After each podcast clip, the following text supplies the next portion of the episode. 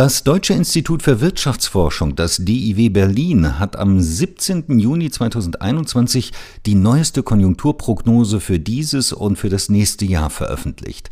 Darüber spreche ich nun mit dem Leiter der Abteilung Konjunkturpolitik am DIW Berlin, Dr. Klaus Michelsen.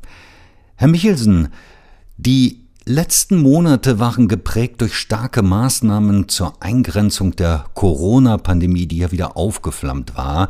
Wie stark wurde die deutsche Wirtschaft dadurch in Mitleidenschaft gezogen?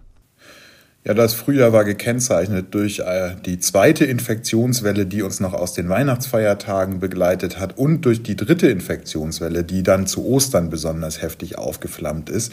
All das hat dazu geführt, dass die Politik erneut weitreichende Einschränkungen des gesellschaftlichen Lebens, des Geschäftsverkehrs beschlossen hat. Ähm, allerdings haben diese Maßnahmen nicht dazu geführt, dass die Einbrüche wie im vergangenen Jahr heftig gewesen sind. Natürlich haben wir an Wirtschaftsleistung verloren. Allerdings ist der Rückgang des äh, Bruttoinlandsprodukts mit knapp zwei Prozent im Minus äh, im ersten Quartal noch deutlich glimpflicher gewesen als die minus zehn Prozent, die wir im zweiten Quartal des vergangenen Jahres gesehen haben. Also ist die Wirtschaft äh, für sich genommen erst einmal besser durch diese neuerlichen Infektionswellen gekommen. Und das ist vor allen Dingen darauf zurückzuführen, dass die Industrie ganz gut gelaufen ist. Die hat uns hier ein relativ gutes Winterhalbjahr beschert. Die Inzidenzwerte sinken und langsam zeichnet sich eine vorsichtige Rückkehr zur Normalität ab. Stehen wir vor einem großen Aufschwung? Wir erwarten, dass die Wirtschaft ein, ja, möchte man sagen, verspätetes äh, Frühlingserwachen erleben wird. Äh, vor allen Dingen die Dienstleistungsbereiche dürften jetzt profitieren von den Lockerungsmaßnahmen. Vieles von dem, was im Handel getrieben wird, äh, wird wieder möglich sein und ähm, die Impffortschritte werden hier im Sommer dazu führen, dass wir dann nachhaltige Öffnungsschritte gehen können. Äh, allerdings ist es auch so, dass äh, mit den Öffnungen wieder mehr und mehr Kontakte zwischen Menschen passieren und dass das wieder zu steigenden Inzidenzzahlen führt. Und wir gehen eben davon aus, dass auch in den Sommermonaten immer wieder regional Beschränkungen beschlossen werden müssen, bis zu dem Zeitpunkt, wo wirklich die Impfquote so hoch ist, dass die sogenannte Herdenimmunität erreicht ist und wir dann wirklich einen nachhaltigen Aufschwung erleben werden. Wir rechnen in diesem Jahr mit einem Wachstum von über drei Prozent und für das kommende Jahr nochmal über vier Prozent Wachstum. Äh, mit dem Jahreswechsel dürfte das Vorkrisenniveau erreicht werden. Der private Konsum war bislang immer eine Stütze der Konjunktur. Wie stark ist der private Konsum in Mitleidenschaft gezogen worden? Wie stark waren die Einbrüche dort?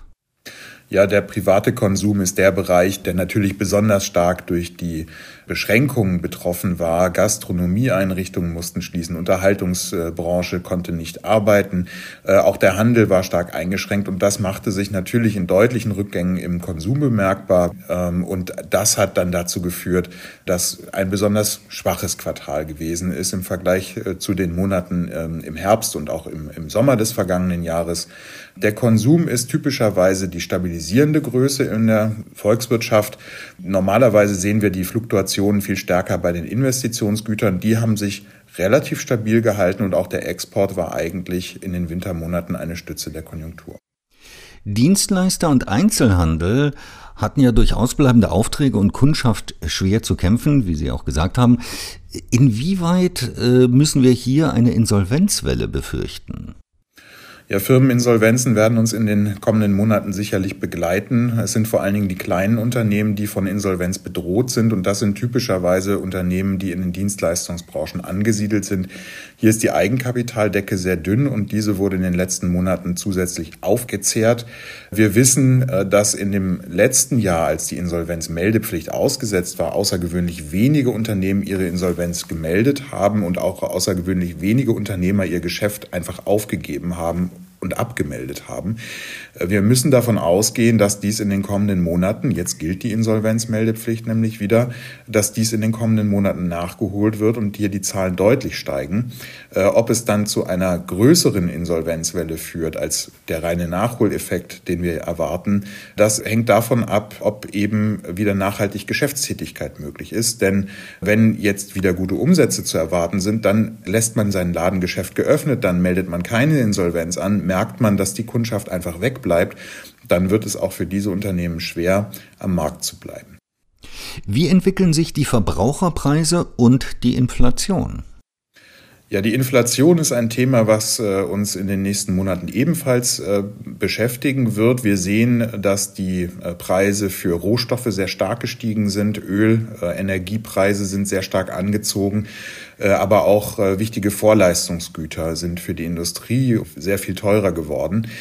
Die Knappheiten auf den Rohstoffmärkten dürften aber nur bedingt auf die Inflation auf der Verbraucherebene durchschlagen, denn wir gehen davon aus, dass das in den kommenden Monaten sich mit diesen Knappheiten wieder auflösen wird. Äh, dennoch äh, gibt es einige Sondereffekte, die wir zu beachten haben. Einerseits die Mehrwertsteueranhebung äh, im Januar, nachdem sie ja zeitweise gesenkt wurde, und auch die Einführung von CO2-Bepreisungen führt eben dazu, dass die Inflation stärker ausfällt und wir Inflationsraten von über drei Prozent im Laufe dieses Jahres sehen werden. Das sind aber Einmaleffekte. Und wenn wir auf die Kerninflation schauen, also ohne die Öl- und Energiepreise, äh, dann beobachten wir eigentlich eine relativ stabile Preisentwicklung um die 1,5 Prozent. Wie beurteilen Sie das weltwirtschaftliche Umfeld?